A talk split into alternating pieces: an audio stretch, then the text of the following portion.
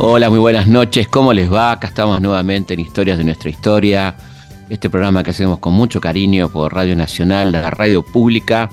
En este caso vamos a hacer un programa especial sobre el Eternauta, quizá una de las más extraordinarias historietas publicadas en América Latina y por qué no en el mundo, ya que tuvo ediciones prácticamente en todo el mundo.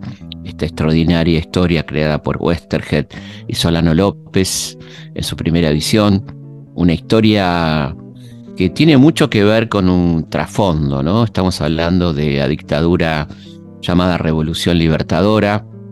Estamos hablando del año 57 al 59 cuando se publica esta historieta, donde hay una Buenos Aires ocupada, donde hay este, mucha simbología, eh, muy para el que la quiere ver, ¿no? Por supuesto, muy, muy interesante. Una historieta extraordinaria que los que la leímos en distintos momentos de nuestra vida, porque siempre nos va a pasar que la vamos a leer más de una vez. Yo la leí de, muy chico, la volví a leer después y la volví a leer ahora con la nueva edición que sacó Planeta. Es muy linda y muy completa y cada vez me sorprendo, cada vez encuentro cosas distintas, este, esa cuestión de que se desarrolla en lugares conocidos, ¿no? transitados, el Congreso de la Nación, la cancha de River, este, esta cuestión de, esa casa plácida de, Vicente López y esa partida de truco y ese comienzo de una nevada que va a cambiar la historia, esa, ese héroe colectivo, ¿no? Salvo, eh, bueno, tantas cosas maravillosas que nos deja el Eternauta. Vamos a ir charlando a lo largo de esta hora con testimonios muy valiosos de gente que sabe mucho sobre el tema nos va a ir ilustrando un poco acerca de esto que, bueno, cobra una inusitada actualidad porque en estos días se está filmando la serie para Netflix de El Eternauta y la verdad que mm, solamente pudimos ver, ¿no? Los simples mortales, por lo menos como ustedes y yo, eh, un tráiler y con ese tráiler ya nos volvimos locos, ¿no? Yo por lo menos me, agarró una, una, locura una especie de desesperación de, querer ver más, porque uno viene con décadas de espera de que esto sea una película, porque es un guion de cine, ¿no? Realmente es un guion impecable, este, que, tantas veces soñamos con verlo en la pantalla, ¿no? En dibujo animado, con actores, como sea, pero siempre soñamos con que esto tenía que ser una gran producción y una, una gran película.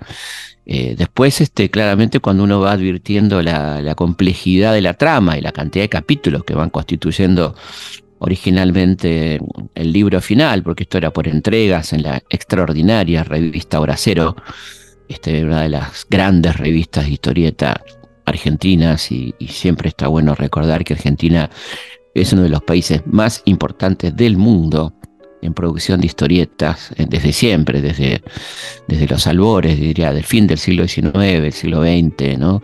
con enormes revistas extraordinarias de, historietas, de gráfica, de humor gráfico, desde El Mosquito, Caras y Caretas, este, bueno, tantas, ¿no? Pebete, Hora Cero fue una, una cosa extraordinaria, ¿no? Realmente. Y, y bueno, entonces todo eso da lugar realmente más que una película para una serie, ¿no?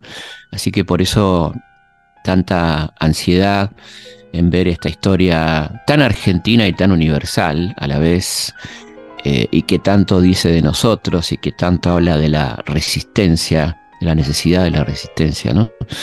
Y, bueno, entonces eh, nos parecía muy oportuno que las nuevas generaciones que quizá no conocen la historia del Eternauta y que van a ver en unos meses, no se sabe cuánto, la serie, que desde ya seguramente será un enorme éxito mundial, eh, está bueno que, contemos un poco de qué se trata, de qué es esto de El Eternauta. Así que las invito, los invito a este viaje alucinante por el mundo del querido y nunca olvidado Víctor Westerheld y del gran Solano López. Ahí vamos. Historias de nuestra historia. Con Felipe Piña. Héctor Germán Westerhead cambió la forma de escribir sobre la aventura. Antes de él, en la historieta, había héroes que no tenían claroscuros y que eran solitarios. Con él nació la aventura colectiva. El Eternauta es su obra cumbre y quizás la obra cumbre de la cultura popular argentina de la última mitad del siglo XX. Este programa es en cierta forma una aventura colectiva. Distintas voces se sumarán para explicar por qué no se puede dejar de leer esa obra, por qué fascina aún hoy a distintas generaciones. Para empezar a recorrer el camino del Eternauta, llamé a Juan Sasturain. En principio me interesaba saber a qué viene el Eternauta.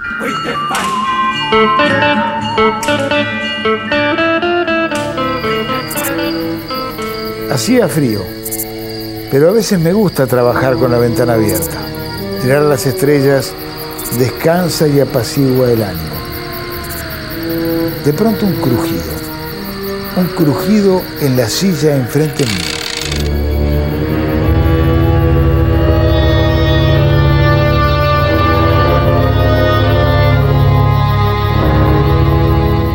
Alcé los ojos y mi mirada encontró la suya. No he visto nunca mirada semejante.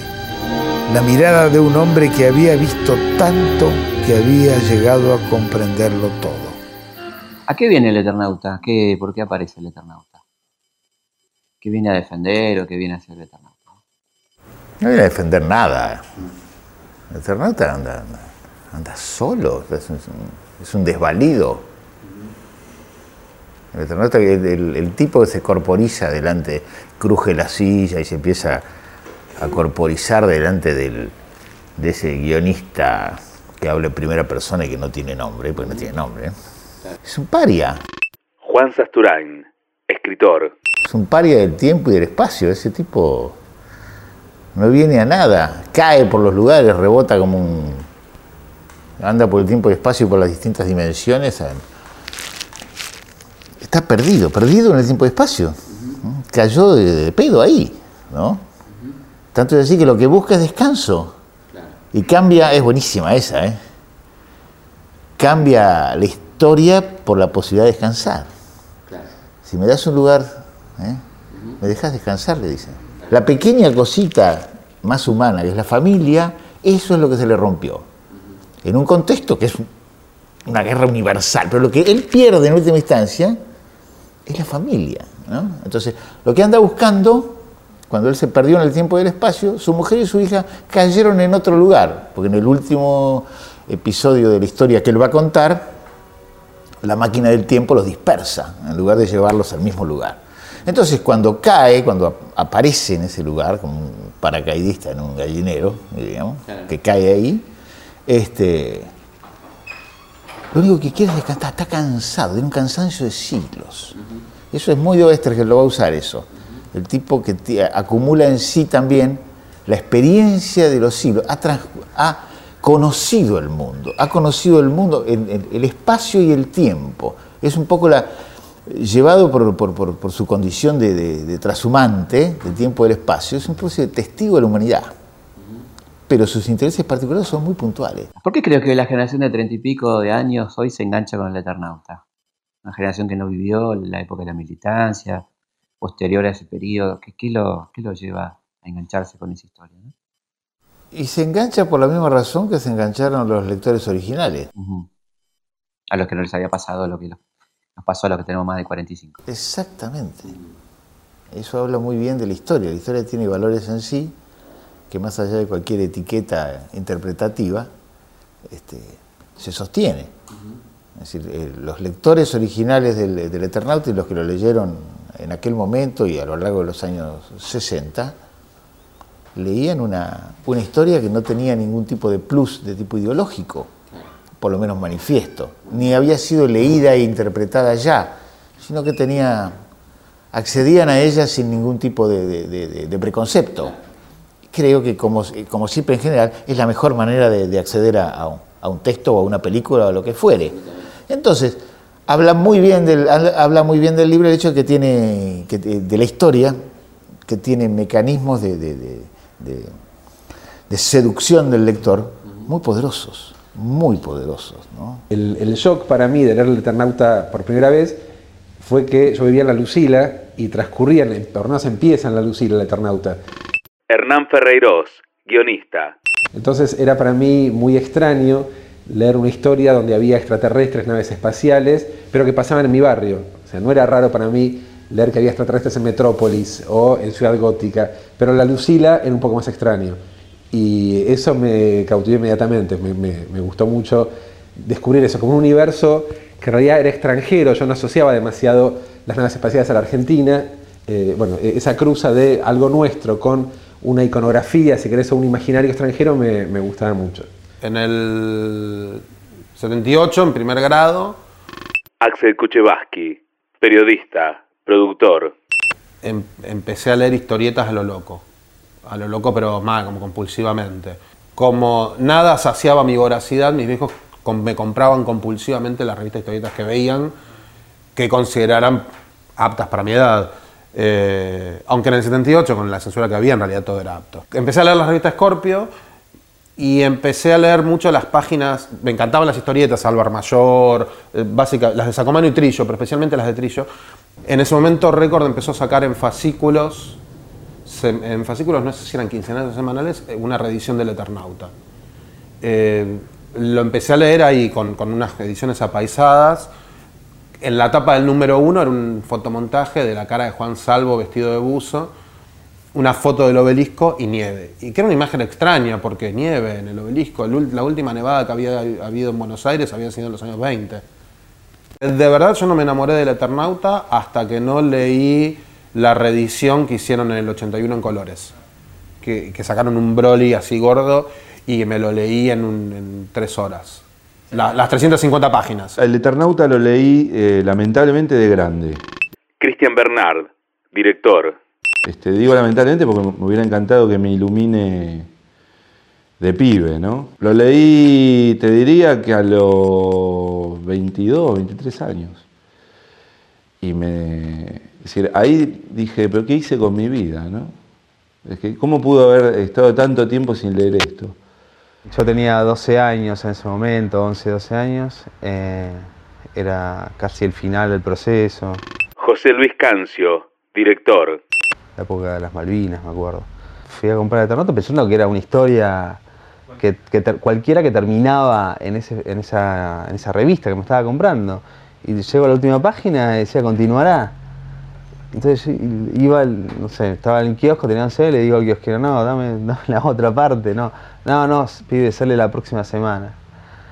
Entonces era un kiosco que quedaba enfrente de mi colegio, yo vivía en, Martínez.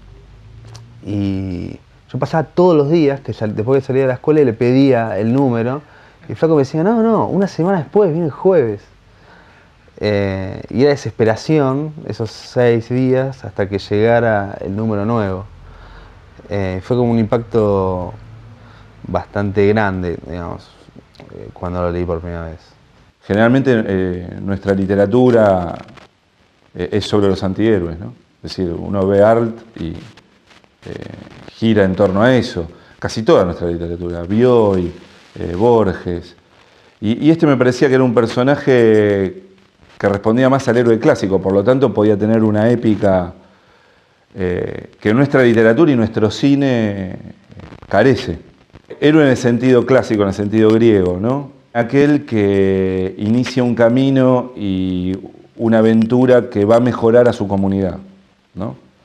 Y el Eternauta claramente es eso. La primera vez que el Eternauta era una historia de aventuras de un tipo que eh, bueno, eh, se enfrenta a, de un grupo en realidad, por una cosa que tiene el Eternauta, que es algo que también descubrí después, ¿no? que no hay un, héroe individual, sino un héroe colectivo. Esa es una diferencia también con los cómics de superhéroes que yo solía leer.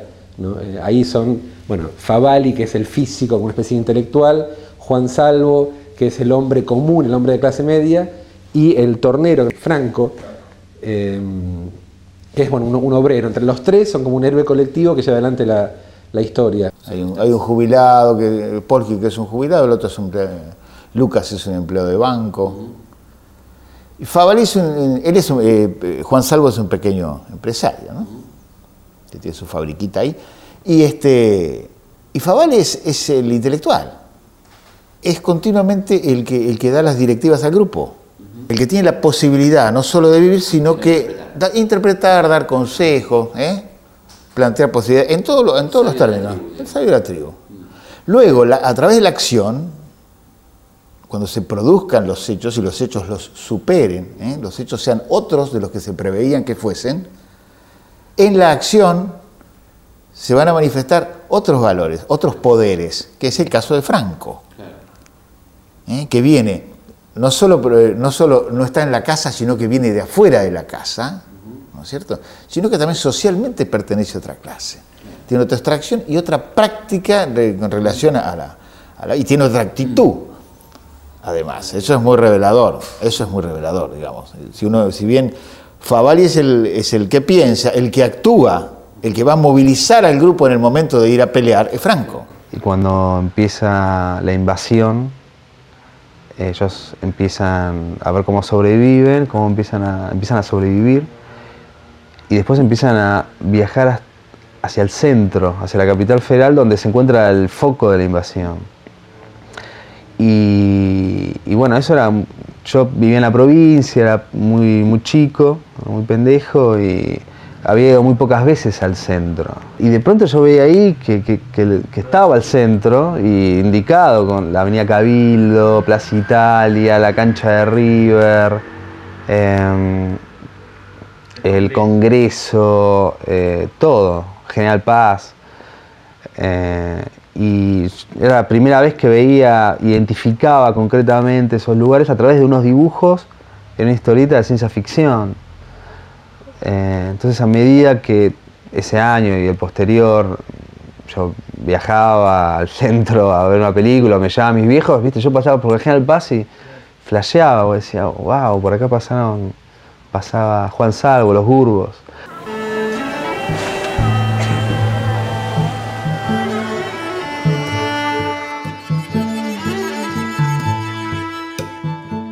Cuando en 1957 comienzan las entregas semanales de El Eternauta, la revolución libertadora se estaba terminando y en pocos meses sería Frondizi el presidente de los argentinos, elegidos en una elección amañada de la que el peronismo no pudo participar. Frondizi ganó con los votos de los peronistas, aportados por un arreglo que su mano derecha, Rogelio Frigerio, había cerrado con Perón. ¿Y cuál era el contexto histórico de 1957? ¿Cómo era aquella Argentina, el mundo? ¿Cómo influye esto ¿no? en la escritura de esta obra de alguna manera? Para Héctor Oesterger el 57 es un año bárbaro para él. Juan Sasturain. Es un tipo que tiene 38 años. Se acaba de, acaba de encontrar una profesión exitosa, hoy en día impensable, como que es guionista de historietas, en una época que la historieta era el domicilio de la aventura, digamos, el lugar donde las aventuras, los, chicos consumíamos aventura. Se acaba de largar solo como, empresario. Es un pequeño empresario Westerger. Él y su hermano fundan una editorial en ese año, el año anterior, el 56. ¿Con qué revistas? Primero largan unos libritos para competir en el kiosco con los gallegos, con de aventuras de, del sargento Kirk y de, y de Bull Rocket, que eran dos personajes de él novelizados. En el año 57 largan su propia revista, su propia editorial, la editorial Frontera. Sacan dos revistitas mensuales de historietas completas, que así lo decía en la tapa. Una se llamaba Frontera y la otra Hora Cero. Y como les va muy bien, como a Héctor y a, Jorge Oesterge, que era su hermano y su socio, les va muy bien, en septiembre de ese mismo año, en septiembre del 57, largan un semanario ese semanario, que tenía una revista miserable, iba a competir con Patorucito y con Mr. X. Estamos hablando de revistas que vendían 200.000 ejemplares por semana. ¿eh? 200.000 por semana. Por semana. Es, una, no, es impensable con todo lo que vino después y todo, porque eran otras, otras dimensiones. ¿eh? Hay una, una tele incipiente en ese momento recién. Y para los pibes del interior como yo, la tele no existía. Así que el lugar de la aventura era ese. Entonces, larga ese semanario con, otro tipo de, con el mismo tipo de contenidos de aventuras que era lo característico de él, pero la historieta de continuará. Es decir, el, esquema del folletín. Tres páginas, cinco o seis personajes, de a tres paginitas por semana. Así que el Eternauta lo leímos desde septiembre del 57 a septiembre del 59, a lo largo de dos años, de a tres paginitas por semana. Axel Kuchevaski. El Eternauta no deja de ser el fruto del clima de los años 50 donde eh, la psicología estaba de moda en los círculos intelectuales, eh, donde, por ejemplo, eh, el clima de invasión espacial está de moda. El Eternauta atraviesa cosas como el lanzamiento del Sputnik, atraviesa cosas como la Revolución Cubana, atraviesa en, en dos años históricos, el Eternauta atraviesa una cantidad de cosas que de alguna manera este clima de cambio y de, de- de miedo a lo que puede llegar a venir, al, de- al- al futuro que no se puede cambiar, es una cosa que, que aparece muy fuerte. Hernán Ferreiros. Eso es bueno, la, la Guerra Fría, la posguerra de la Segunda Guerra Mundial y la lectura característica de la ciencia ficción de esa época es que nuestra cultura ponía en el extraterrestre, el otro, el monstruo, la amenaza comunista. ¿no? Eh, yo creo, bueno, Ostergel no, creo que pensara en esos términos, en términos de la amenaza comunista, pero sí se puede leer de esa manera, ¿no? como una amenaza que está fuera, que es un otro, alguien que no es como nosotros. Eh, pero Ostergel lo resuelve muy bien porque no le, da un rasgo característico, sino que convierte al malo, si querés, del Eternauta de esta serie en un, un- en un ello. Lo llama justamente con ese término psicoanalítico, ¿no? los, los, los ellos, que son como eh, seres informes que no, no tienen raza, color, forma, nada. Son una especie de mancha negra en la página.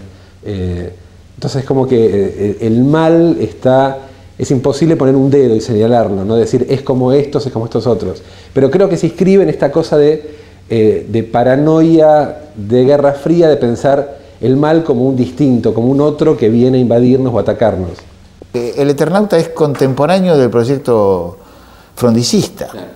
El grupo contorno, todo esto, ¿no? Claro, es una alianza, eh, y en términos políticos es una alianza de clases, una alianza de clases con el peronismo, ¿no es cierto? Con el- y todo un sector de clase media progresista, ¿no es cierto? Ese último, es el último intento, ¿eh? es el último intento de recuperar un proyecto nacional, en esa, a esa altura, ¿no? De eh, este, encauzar con, con, uh, un, un- con un proyecto nacional no, no, no excluyente, que no dura nada, porque, el, porque el- flaco no puede sustentarlo, ¿no es cierto?, en la práctica. Pero el desarrollismo en ese momento había aprendido muchísimo. Y yo puedo suponer, podemos llegar a suponer que, que, que Oestergel podía estar cerca de eso. Seguramente, mucha gran parte de la izquierda. Seguramente. El grupo Contorno y intelectuales de izquierda que apoyaron al frondicismo inicialmente, ¿no? Y el peronismo, por supuesto. Y también, entonces, metafóricamente, de algún modo se ven la- la- las limitaciones en ese sentido. Eh, el Eternauta funciona como metáfora Babal de, y Franco, ¿no? de, esas- de las limitaciones de ese, de ese proyecto, del alcance que tenía. La cancha de River, el Congreso, los barrios de clase media del Gran Buenos Aires, los escenarios nos ponen en un territorio muy argentino, pero esa cuestión geográfica no puede ser la razón de la fascinación que despierta. eligió lugares muy típicos, ¿no? La cancha de River, lo que uno diría, bueno, son las locaciones típicas del cine. Pero me parece que en ese momento, digamos, ¿a quién se le ocurrió destruir la cancha de River? Recién en Hollywood, hace 10 años que se le ocurre hacer mierda a Nueva York. No lo habían pensado antes. Bueno, Ostergel pensó hacer mierda la cancha de River hace 50 años. Tal vez por eso, por tomar lugares característicos y mostrarlos de una manera que no se había mostrado antes, con gurbos en la cancha de River, con esas especies de monstruos que parecen como hipopótamos gigantes eh, recorriendo las, no sé, la General Paz. Eh, tal vez por eso, por, te decía una vez más, la mezcla de un imaginario de la ciencia ficción que viene de la cultura anglosajona con lugares nuestros. Para mí era una cosa extraña, no solamente ver extraterrestres en el Congreso, en, ¿viste? en la Plaza del Congreso, sino además ver las pintadas que decían Frondizi. También eso era parte de un mundo que yo no había vivido. ¿Entendés? Y, y reconocer los nombres y los lugares era como una cosa como muy, como muy fuerte. Por el otro lado, cuando yo leí eso, tampoco era tan fuera de lo común la aparición de lugares concretos. O sea, yo soy de la generación que en Clarín leía El Loco Chávez, y El Loco Chávez pasaba en Buenos Aires. Todo cobra otro significado a partir de Eternauta, porque a partir de Eternauta uno ve su ciudad eh, invadida este, bajo un manto de catástrofe, ¿no? que, antes no se le imaginaba. Lo que más me gusta es los tipos jugando al truco y el, eh, digamos, el cambio de la realidad ordinaria y, la nevada. Ese momento me parece magistral, único. Asomarse por la ventana y ver este, que ya la realidad es distinta.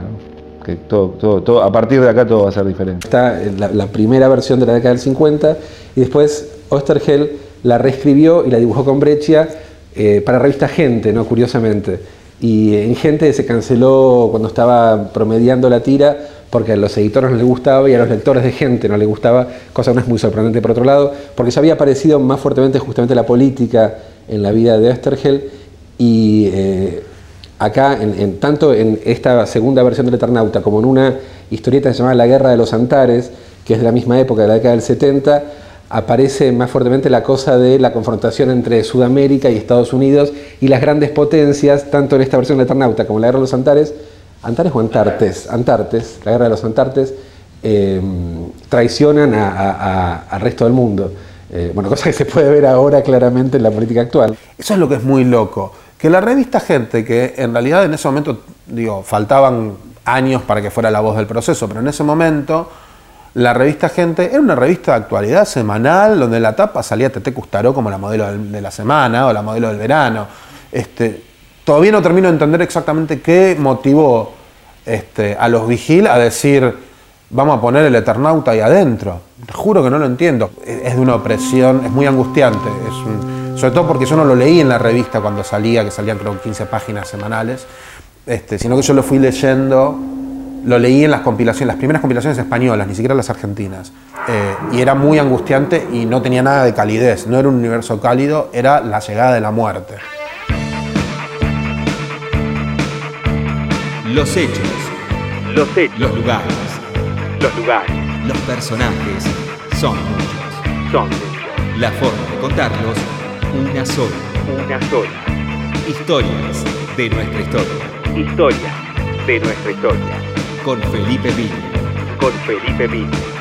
Por Nacional. Por Nacional. La radio pública. La radio pública. Yo, yo seré el rey. Y vos serás la mujer. aunque nada podrá desterrarlos,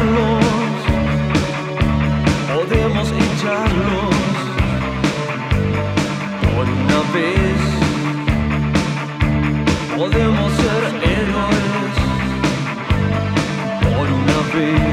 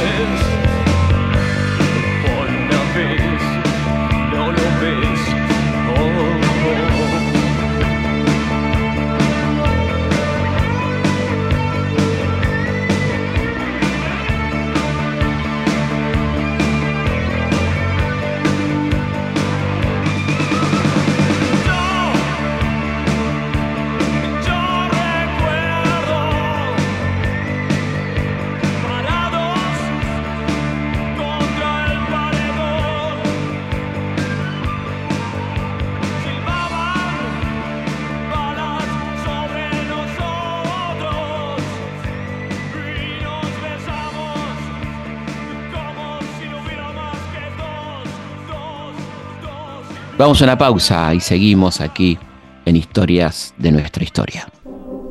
Felipe Piña hace Historias de nuestra historia. Por Nacional. AM870. La radio pública.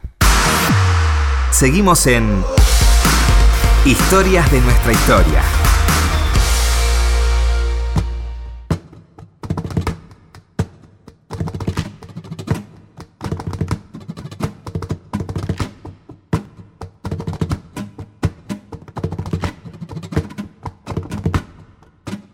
Seguimos en Historia de nuestra historia, en este programa especial dedicado al Eternauta y a sus creadores, Héctor Westergeld y Francisco Solano López.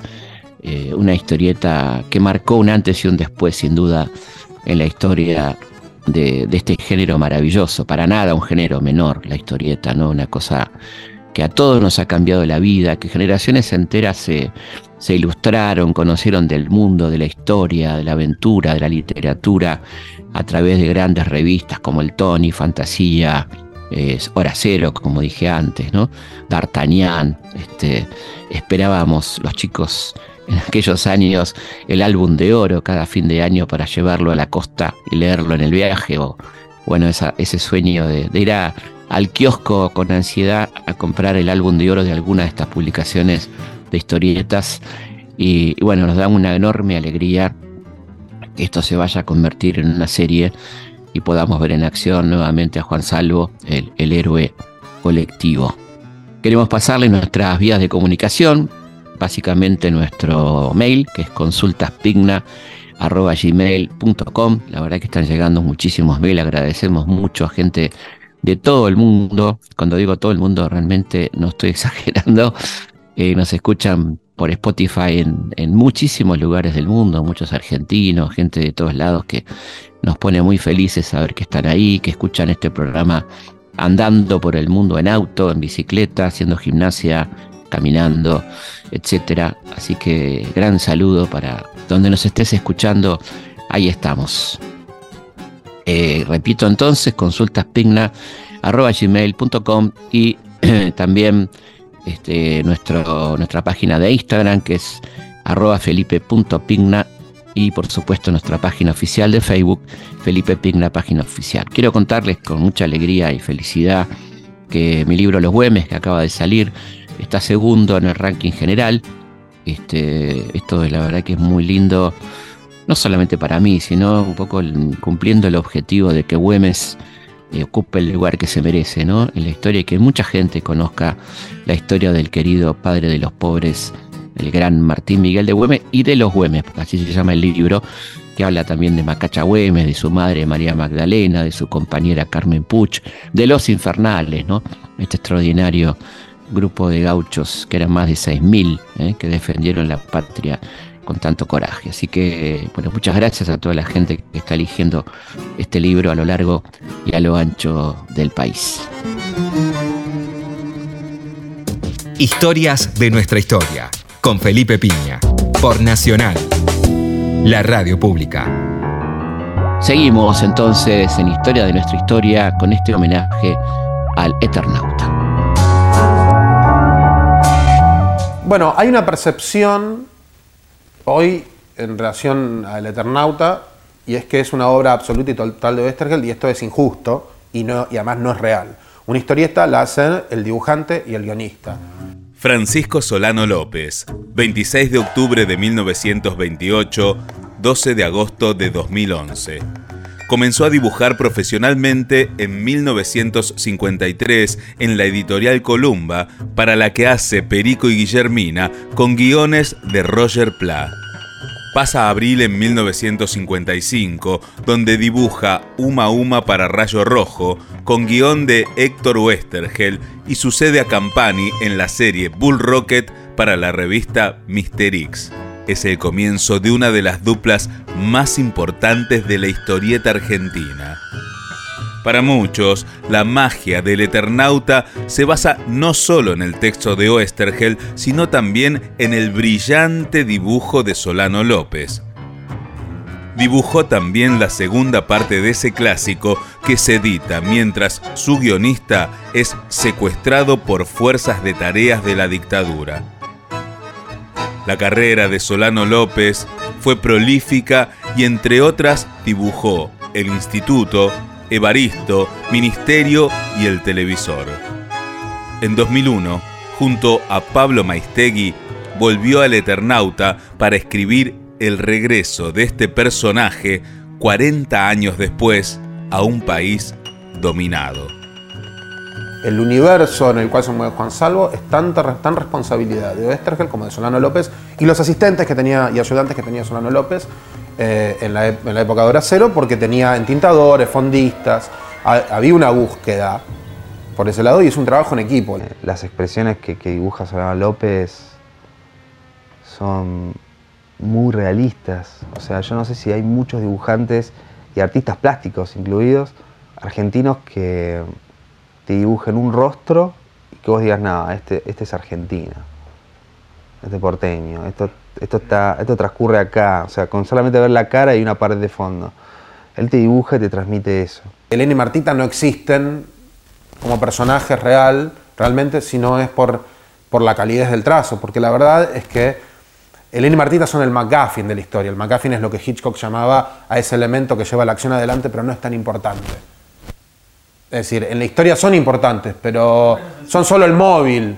Entonces, el, mucho del peso está definido ahí por, Solano. Y el universo, ese Buenos Aires, es de Solano, esencialmente. Digo, porque vos podés describir, llegan a la cancha de River y otra cosa es verla. La aventura de Juan Salvo será con el tiempo la aventura de Héctor Germán Westergeld. Como el Eternauta, Westergeld se lanzó una lucha con pocas probabilidades de ganarla. Juan Salvo está condenado a vivir una y otra vez la misma historia, sin guardar memoria histórica de lo ya vivido. Westergeld está condenado a no estar, a vivir en ese espacio misterioso del desaparecido. ¿Por qué decís que Western no participaba? ¿De qué palo venía? ¿Cuál era su cuestión ideológica? Que no, no, no, no era un tipo que haya tenido antes ningún tipo de participación este, política, era antiperonista, como, como lo era obviamente el, el 99,9% de la, de la intelectualidad y de la gente de clase media ilustrada, ¿no es cierto? Y este, Juan Sasturain. tenía eh, cierta simpatía, digamos, no sé a quién votaría, pero supongo que tenía ciertas simpatías por, por- por- antes ha- haya ha votado acaso a los, a los socialistas, tal vez, no lo sé. Nunca me ha dicho, la viuda no nos ha contado si votaba a los radicales, a quién votaba. Pero Héctor pertenece a, a esa, a, esa, Políticamente correcto. a, ese, a ese lugar, ¿no? Incluso la- hay que tener en cuenta que para eh, en el 56 ya había sido este, ya había sido la represión de, Claro, el golpe. de la de contrarrevolución de Valle, ya habían sido los fusilamientos, estamos en la época de, lo- de lo- de los caños, es decir, la resistencia, la resistencia peronista y las huelgas, las huelgas revolucionarias las huelgas- están a la orden del día. Es difícil, es difícil separar la obra de Westergeld de su vida. Justamente lo más interesante que tienen la- las historietas de Westergeld, que tienen como un paralelo muy especial con la obra de, de Walsh, de Rodolfo Walsh. Rodolfo Walsh, 9 de enero de 1927, 25 de marzo de 1977. El cuento Esa mujer sea posiblemente el relato perfecto. Operación Masacre y Quién mató a Rosendo marcaron para siempre la labor de los periodistas de investigación. Walsh pasó de la inacción a la acción directa abandonó su escritorio y se lanzó a la calle. Sus trabajos literarios fueron perfectos, pero fue el periodismo lo que terminó por cambiarle la vida. Después de Operación Masacre, no volvió a ser el mismo. Su escritura tampoco. Estuvo en Cuba cuando la revolución se afianzaba y en 1973 comienza su militancia en Montoneros. El 29 de septiembre de 1976 muere en un enfrentamiento su hija Vicky. Tenía 26 años, una hija y era militante de Montoneros. Muere también su amigo Paco Urondo en Mendoza, perseguido por fuerzas militares conjuntas. El 24 de marzo de 1977 se publica a través de la agencia clandestina de noticias que él dirigía su carta abierta a la Junta Militar, un texto ejemplar que denunciaba lo que estaba ocurriendo. Al día siguiente se produce el operativo que lo secuestra y lo asesina. Eran tipos que escribían de acuerdo a cómo pensaban y vivían. No andaban con muchas vueltas al respecto. Eh, José Luis Cancio. Entonces, si uno realmente hace como una lectura cronológica de la, de la obra de Westergeld, uno se va dando cuenta de lo que le pasaba y, cómo, y qué iba pensando y sus cambios, y sus cambios ideológicos a lo largo del tiempo. ¿eh? El Juan Salvo que es distinto en el 69, 10 años después, es porque Héctor es distinto. Juan Sasturain. Porque Oestergeld es otra persona y Rodolfo Walsh es otra persona. se releen y se reescriben. Así como, como Rodolfo reescribe y re, eh, reti- retitula y reprologa varias veces eh, Operación Masacre, el último prólogo del año 72, es impresionante, ¿no es cierto? Se está releyendo a sí mismo, ¿no? Como si fue tomando distancia de- del, del periodista burgués que lo fue, ¿no? Y Héctor lo mismo. En la medida que fueron pasando los años Axel Kuchevaski. y por contagio de sus hijas, él fue tomando una posición política y se metió en una lucha política, este, en la lucha política muy, muy, muy de la época, este, muy idealista. Justamente la, el Eternauta segunda parte y la versión de Brecha son más naif. Plantean una lucha con un, con un posible desenlace positivo, un vamos que podemos en algún punto, que, que la, prim- la primera versión no tenía. Eso siempre me, me llamó mucho, mucha atención, porque un tipo que tenía como José Luis Cancio.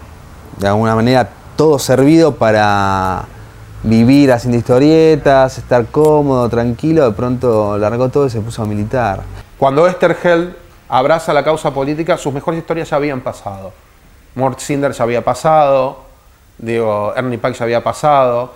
No sé, a lo mejor su cabeza estaba en otra parte. ¿Por qué lo, lo desaparecen a Héctor? A Héctor lo desaparecen por militante montonero, no por historietista. ¿eh? No por historietista. ¿En qué circunstancias? ¿Cómo fue? No tengo demasiados, de- no sé, no, no tengo demasiados detalles de eso. No sé demasiado. No, no sé demasiado. Lo que sí sé, a través de testimonios indirectos, y lo que todos sabemos es la dimensión de la, de la tragedia que cayó en esa familia, ¿no es cierto? Héctor murió y murieron sus cuatro hijas, lo cual dicho así parece, es, un- es, una, es una cosa in- casi eh, inasimilable, ¿no? una tragedia griega realmente, parece. Las chicas tenían de 18 a 24 años, cuatro rubias de cuento. ¿Eh? La viuda sobrevivió a eso. ¿Eh? La gallega Sánchez sobrevivió a eso. Y sobrevivió a eso desde la vereda de enfrente, No estando de acuerdo. no estando de acuerdo. Es muy pesado. Y ha sobrevivido a eso y ha podido entender eso, ha podido aceptarlo como ha podido, ¿no? Ha podido reivindicar y a, a- a- a ese hombre que de algún modo en un principio sintió como culpable de la destrucción de la familia, visto en términos muy, Sí, sí, crudos. muy crudos. ¿no? Entonces el caso de el caso de Héctor, un hombre que se, se- se vuelca a la militancia de cuarenta y pico largo, De grande. de grande, de grande. Mm, Para la época grande. claro, que muere a los, a los 56 años, ¿no es cierto? ¿Eh? Se juega, digamos. Es el tipo que vive a la, que, que- que vive a la altura de lo que había escrito, digamos, ¿no? que estuvo a la altura Eso es lo, lo- lo- lo maravilloso y lo terrible, ¿no? Estuvo a la altura de lo que creía. Sí, hay co- muchas cosas que se pueden discutir, pero hay cosas que no se pueden discutir. La validez de alguien que entrega, que, que pone todo. La coherencia. Y entre, la coherencia y la entrega de la vida. Eso, ¿qué más? ¿No? ¿Qué más que eso? Las cosas se redimensionaron a partir del 83, cuando la figura de Estergeld se convierte en uno de los personajes recurrentes de Nunca Más. Pasa a ser un tipo que contaba historias y ocasionalmente se ponía a sí mismo en las historias, porque Ernie Pike es él y el, y el guionista del Eternauta es él, el que aparece al principio hablando con Juan Salvo y al final. Eh, independientemente de eso, él pasó a ser parte de una obra literaria, porque nunca más es un ensayo. Entonces era fue una transición muy extraña. Sí me acuerdo en el 84 le- leer el Nunca Más, solo la parte las partes donde se lo mencionaba a él.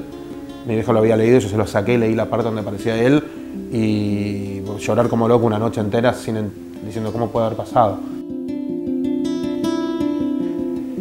O sea, en estos años hubo como muchos intentos de adaptar el Eternauta, desde producciones de televisión, intentos de hacer largos de animación, El Eternauta es como el Pulqui, ¿no? Son esas cosas como esa- esos megaproyectos argentinos, esa cosa, sería lo que es el Pulqui en, lo que fue la industria aeronáutica o el justicialista en la industria de los autos, al cine, ¿no? El gran sueño.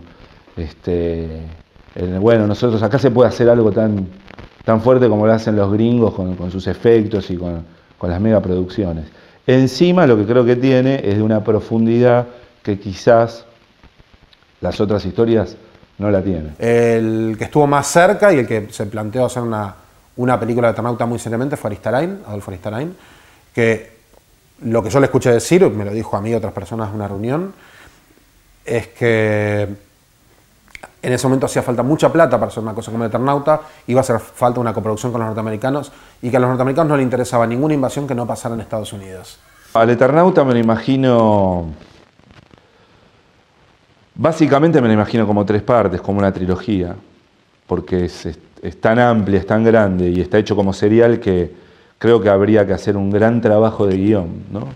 Eh, no porque al Eternauta tenga problemas de guion, sino porque habría que adaptarla a una realidad cinematográfica posible. no tiene un gran conflicto a resolver. El conflicto se va, va se va moviendo en la medida que avanza la historia. Entonces es muy complicado adaptar eso porque necesitas encontrar un mecanismo para sostener el interés del espectador muy concreto durante lo que dure. Y además, por otro lado, tendrías que convertir esas 350 páginas en 120 minutos con toda la furia. Y ah, ahí te quiero ver, negro. Ahí te quiero ver, anda a hacer esa. Cuando uno después lo ha leído todo completo, todo junto, las 365 páginas de un saque en una noche, ponele, el efecto a veces es reiterativo, es lento, es este, a veces este, con, con- con exceso de explicaciones, porque funciona como una telenovela, tiene el mismo esquema de una telenovela. En tanto y en cuanto vos lo agarres donde lo agarres, tenés que tener rápidamente noción de dónde estamos. ¿eh? Porque un pibe lo agarraba a, a los dos meses, a los tres meses, y tenía que tener, en el resumen de lo publicado, saber de qué trataba. Hoy, tecnológicamente, se puede hacer. La pregunta es qué Eternauta hay que hacer. Hay que hacer el Eternauta de Solano y Oestergel ambientado en 1957. Hay que hacer una versión más abstracta como, y más deshumanizada y más fría como la de Brecha del 69. Hay que hacer un Eternauta ambientado hoy. El gran reto del Eternauta es, eh, es adaptarla a hoy, ¿no? Este, y hacerla visible a los ojos de una nueva generación. Eh, por un lado me la imagino más cercana a- al, por más que me vuelve loco el Eternauta de Solano López, pero me la imagino más cercano a, a Breccia, ¿no? Y a, la adaptación que había hecho Ostergel en ese momento. Me parece que está mucho más cercano a Alien o a Giger que, a, al Eternauta clásico que tiene que ver más por ahí con la película de ciencia ficción de los 50. ¿no? ¿Y cuál es el, fenómeno del Eternauta? Lo que es, una historieta rupturista.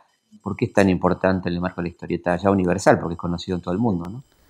El Eternauta es probablemente el, mito narrativo más, más fuerte que ha creado la, la cultura argentina en la segunda mitad del siglo XX.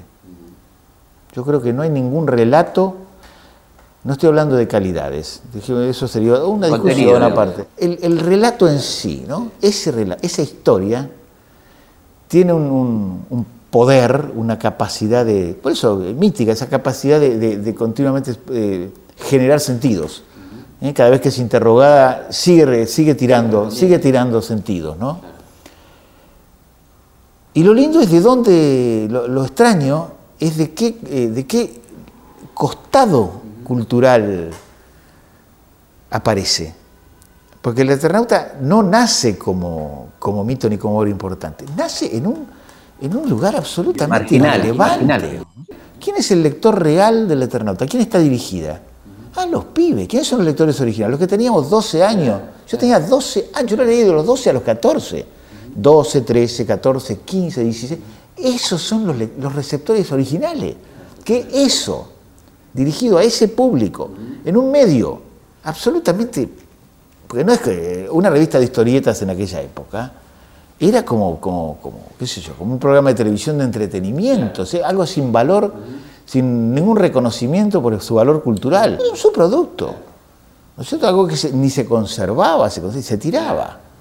¿No es de la cultura popular. Totalmente, la cultura popular.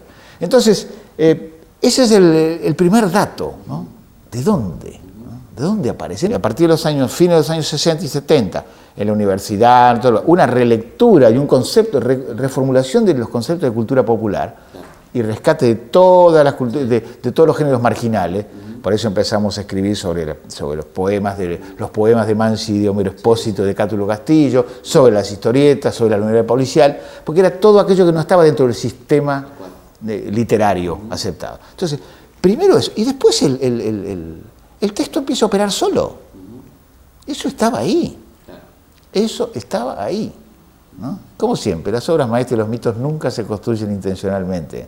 Eso se, lo genera eh, la lectura, lo genera la gente. Lo importante de esto es que no es dónde está ambientado, en última instancia. Puede estar ambientado en la Argentina y ser... No, no, no viene básicamente Claro, no es por ahí el éxito, claro. No viene por ahí. La perdurancia, digamos, en el tiempo. Viene el, el- viene el concepto sobre todo de, de la aventura, ¿no? Para la aventura, la aventura en Oestergel es una, una aventura existencial, es una aventura interior. El hombre se transforma cuando tiene una verdadera aventura. Y la aventura implica la transformación personal. Claro. Y el abandono de muchas cosas. Y el abandono de muchas cosas, tiene costo. Las aventuras siempre tienen costo.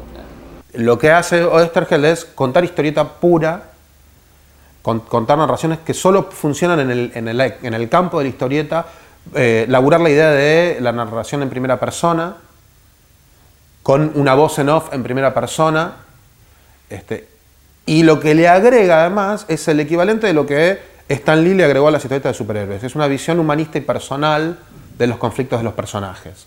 Eh, Si vos lees las historietas de Oestergel, lo más interesante que tienen todas las historietas de Oestergel es la compasión.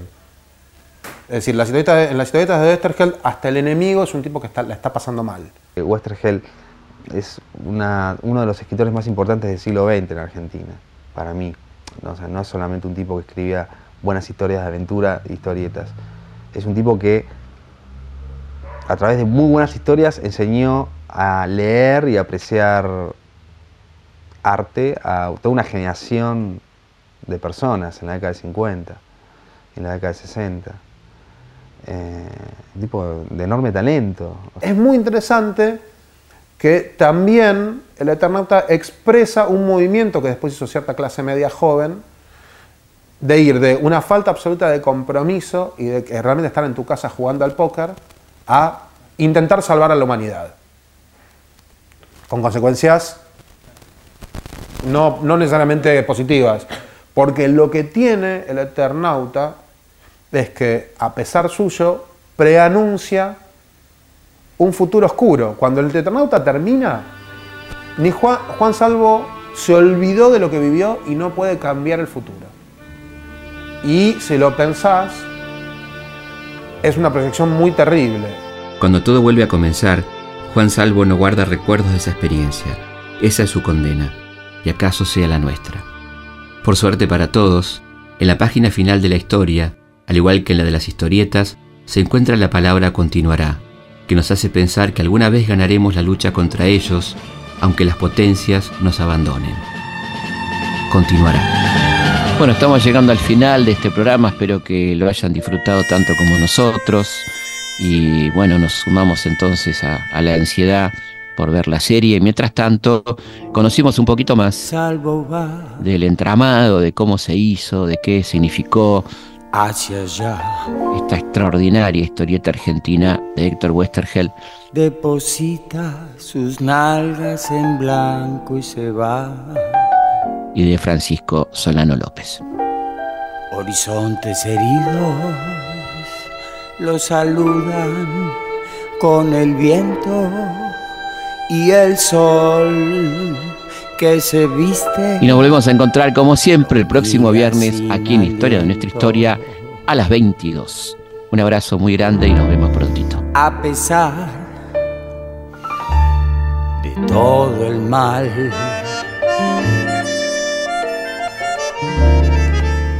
El teniente Juancito llegará. Planeta lejano observa y él sabe que la noche caerá y celebra lo eterno. Juan Salvo viaja despacio en el tiempo.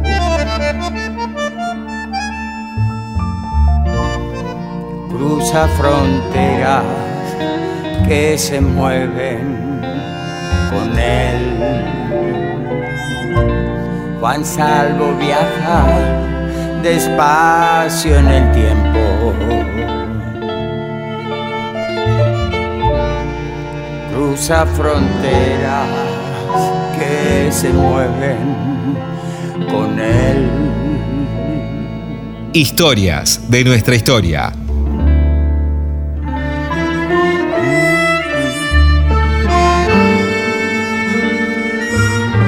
Conducción. Felipe Piña. Producción. Cecilia Musioli. Archivo. Mariano Faín.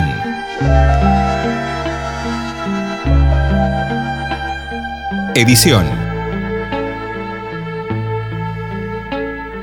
Martín Mesuti. Juan Salvo viaja despacio en el tiempo.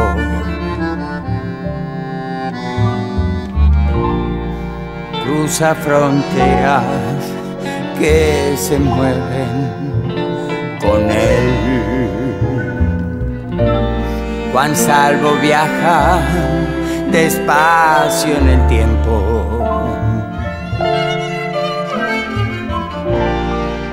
Cruza fronteras que se mueven con él.